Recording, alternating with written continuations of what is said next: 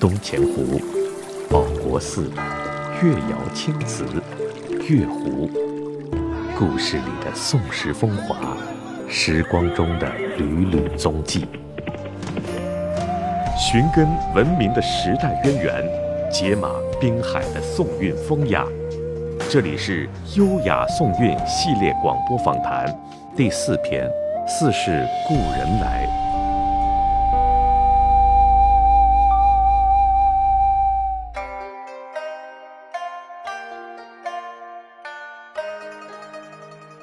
元一零四七年的秋天，在江南蜿蜒的驿道上，行走着一对特殊的旅客，几个官府随从模样的人，挑担的挑担，抬轿的抬轿。他们的主人是一位青年男子，脸色黝黑，牛耳虎目，目光冷峻，下颌坚毅，正踌躇满志，意气风发。这位青年男子和他的随从家人一起要前往鄞县，他要去那里当父母官，做县令。那一年他虚龄二十七岁。于是，一座千年古城就这样和一位旷古少有的改革者不期而遇。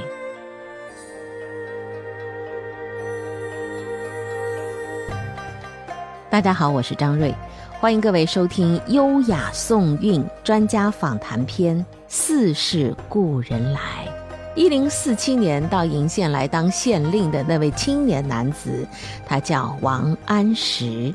在一个春寒料峭的时节，我们跟随着浙大理工外语学院的蔡亮教授一起来到了鄞州区的东钱湖，在这儿。我们要在蔡亮教授的引领之下去寻觅王安石在鄞县的足迹。王安石最大的一个贡献，就是叫什么呢？叫献湖水之出，啊，汉海潮之入。在海水这个呃潮涨的时候，它海水会倒灌进来的，所以它解决了很大的一个问题，就让我们这个水啊真正的有了生命，成为生命之水，就是灌溉。东迁的古地图呢，我们看的就比较的形象。在呃鄞县之前的话呢，王安石呃他有另外一个选择啊，他可以获得一个晋升的一个捷径，做一个叫三管的这样的一个呃一个位置啊，那个位置的话呢更容易获得一个晋升。但是的话呢，王安石本身他有这种强烈的这种入世和救世的情怀，很有名的一个学者叫胡元，那胡元就提出了一个叫明体达用之学，也就强调把儒家。精义的体要付诸治国理政的用，那么他有一句话叫“啊不以一己为忧乐，所忧者天下，所乐者天下”，听起来和这个范仲淹的“先天下之忧而忧，后天下之乐而乐”如出一辙。其实王安石也受到了这种实学的一个影响。选择了到基层，对，就不改初心，选择扎根基层。一到目的地，王安石来不及洗去仆仆风尘，也无暇陪伴有孕在身的妻子，马上着手于他的工作。十一天的时间，他走了鄞县东西十四个乡。在没有现代交通工具的年代，在这样短的时间里走遍如此广大的乡野，确实是一件考验人的意志和体能的事情。想象也不禁会展开它的翅膀，带领我们穿越千年时光隧道。在十一月微霜的黎明。头戴黑色便帽、拄着木棍的王安石，早已经跋涉在那郁郁葱葱的山间小道上。他时不时停下匆匆脚步，仔细观看四周地形，若有所思。那么他，在思考什么呢？在上任鄞县县令之初，那么王安石的话呢，他其实就写过一篇《上林学士言开和书》。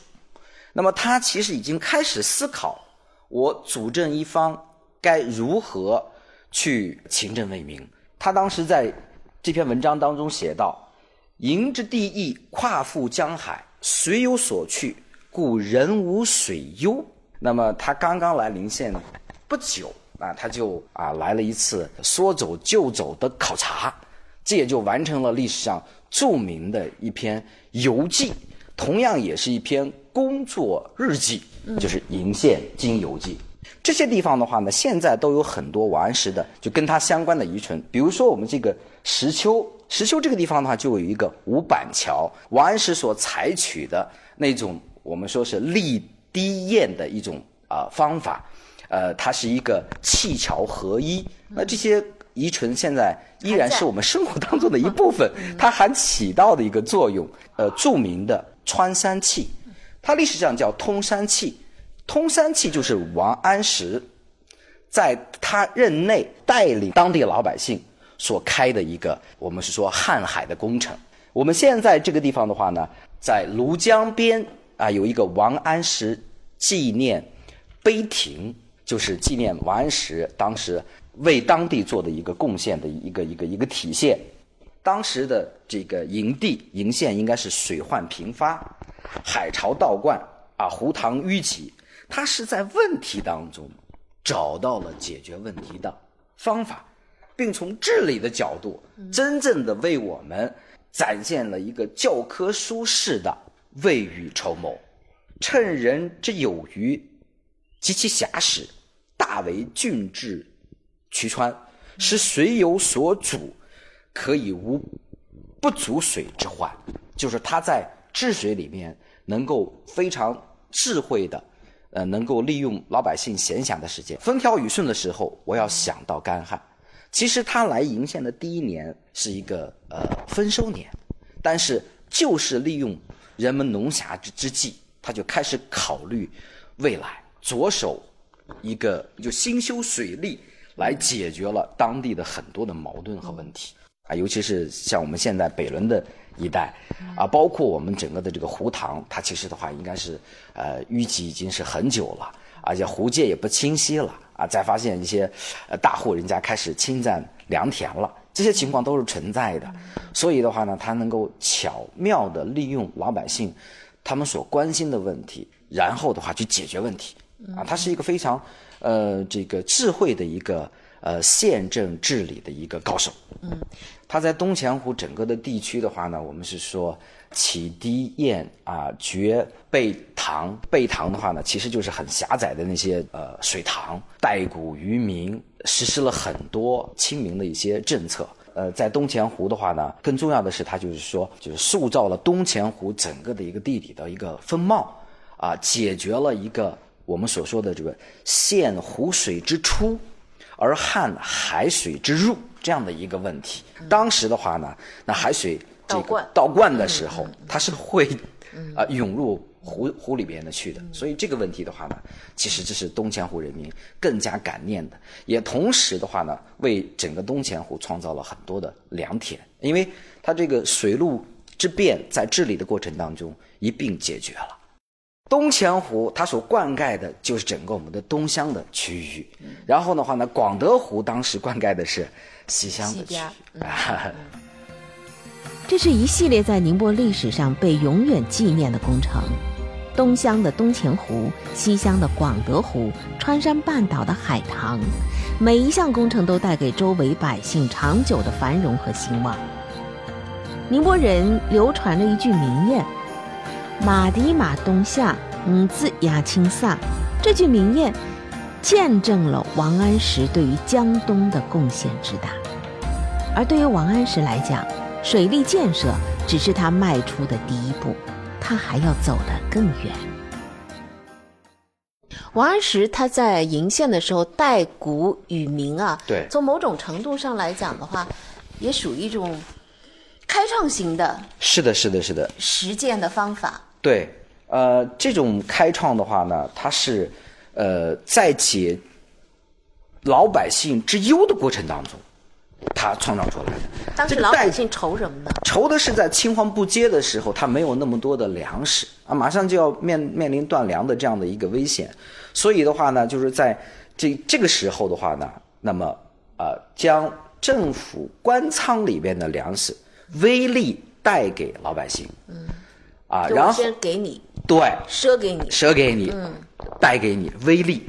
然后的话呢，在秋收的时候的话呢，老百姓啊，再付一定的利息，把这个我们说呃这个粮食归还到官仓。而官仓的话呢，它完成了一个叫新陈相宜，因为它要要平仓要倒仓的呀。嗯嗯嗯。正好的话，它用这样的一个解决问题的过程当中，完成了我们说。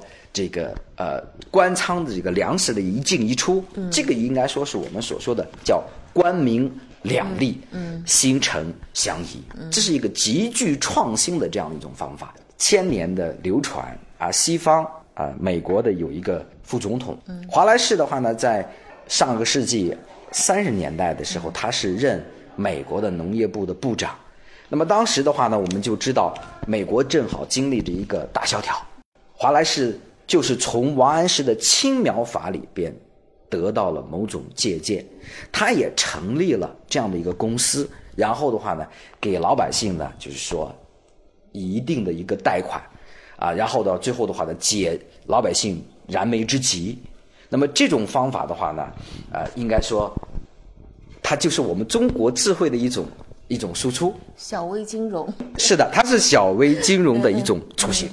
华莱士自己在一九四四年来访中国的时候，他提出的，他自己讲到的说，那么王安石是中国啊这个实施新政的第一人。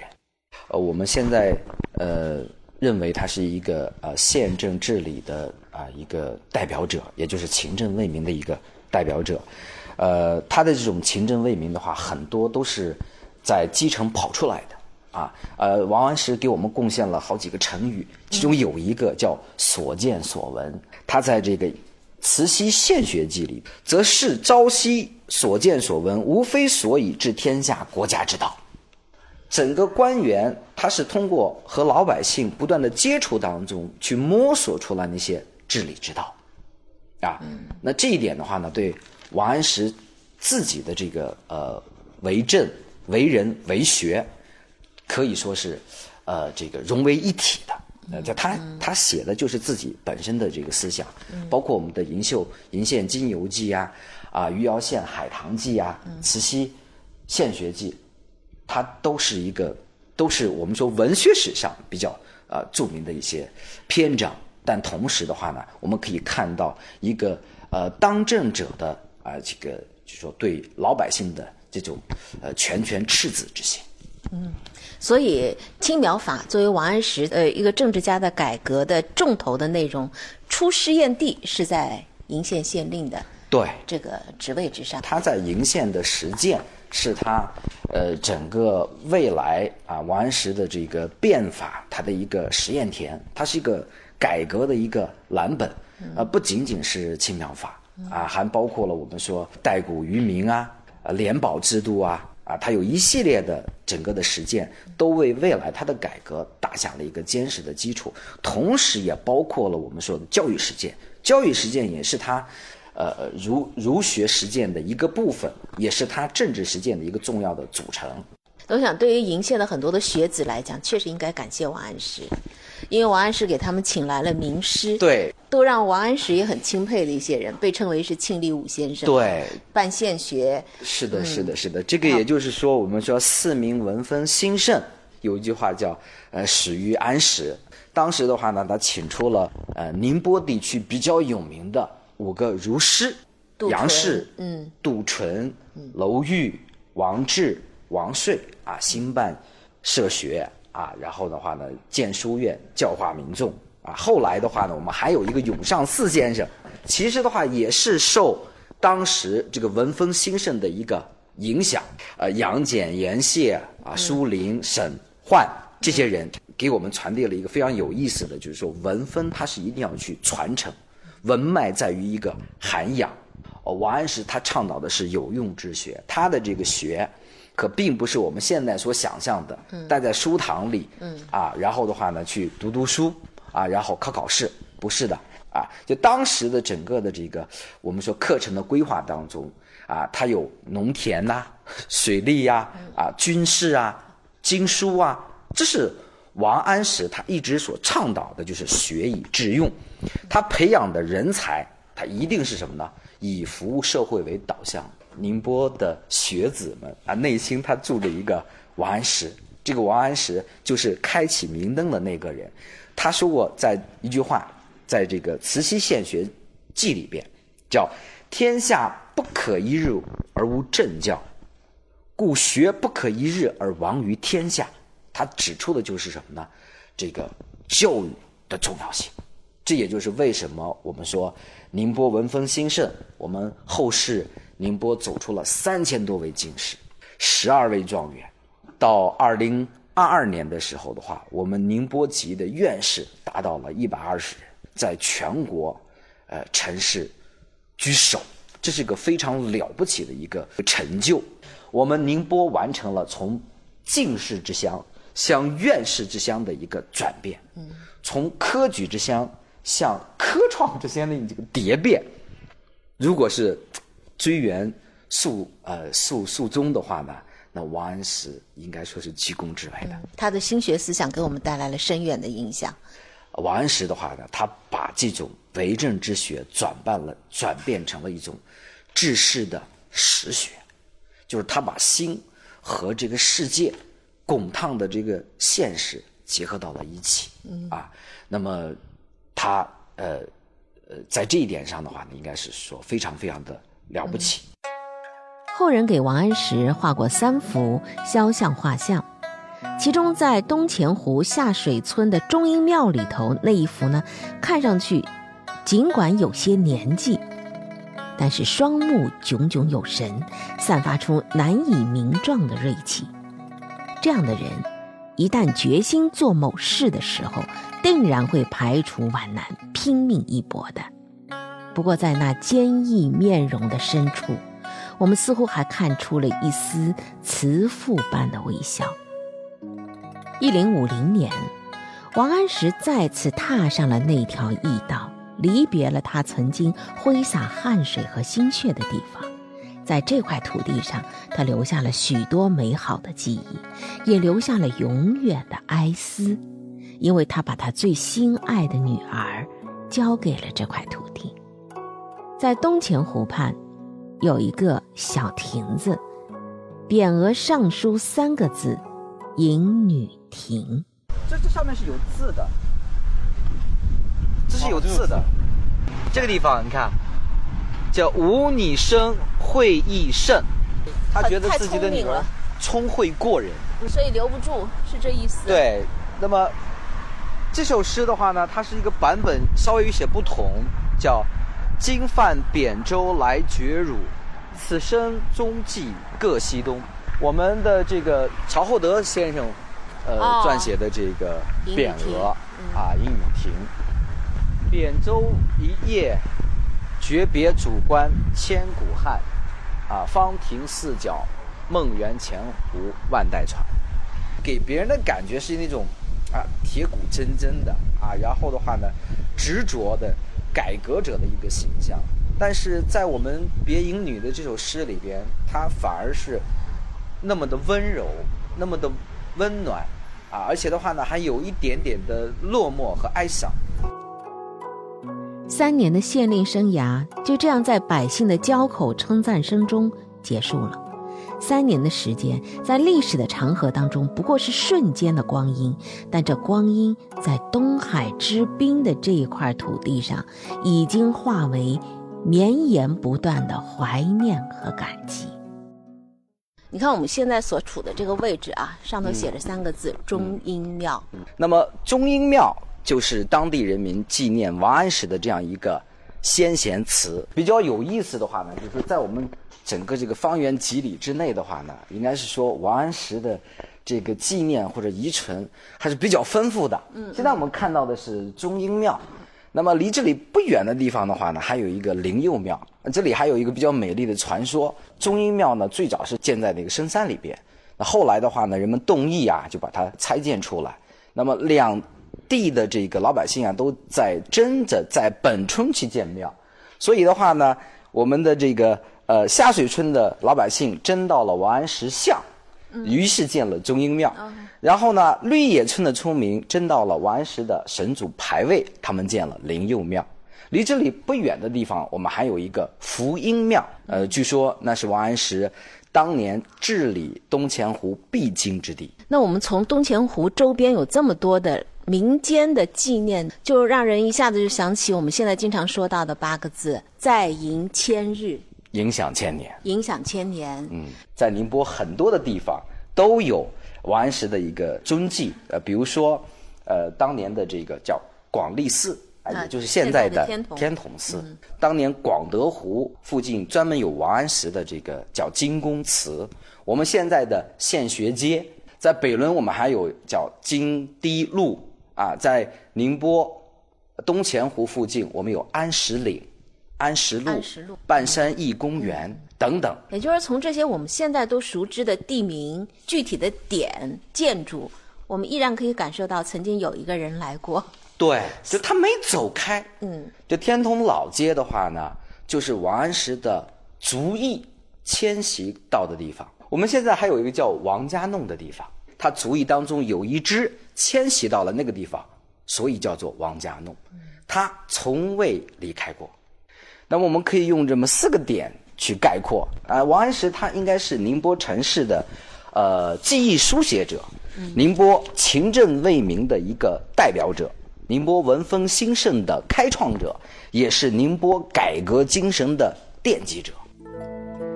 感谢收听本期《优雅颂韵》广播访谈《似是故人来》。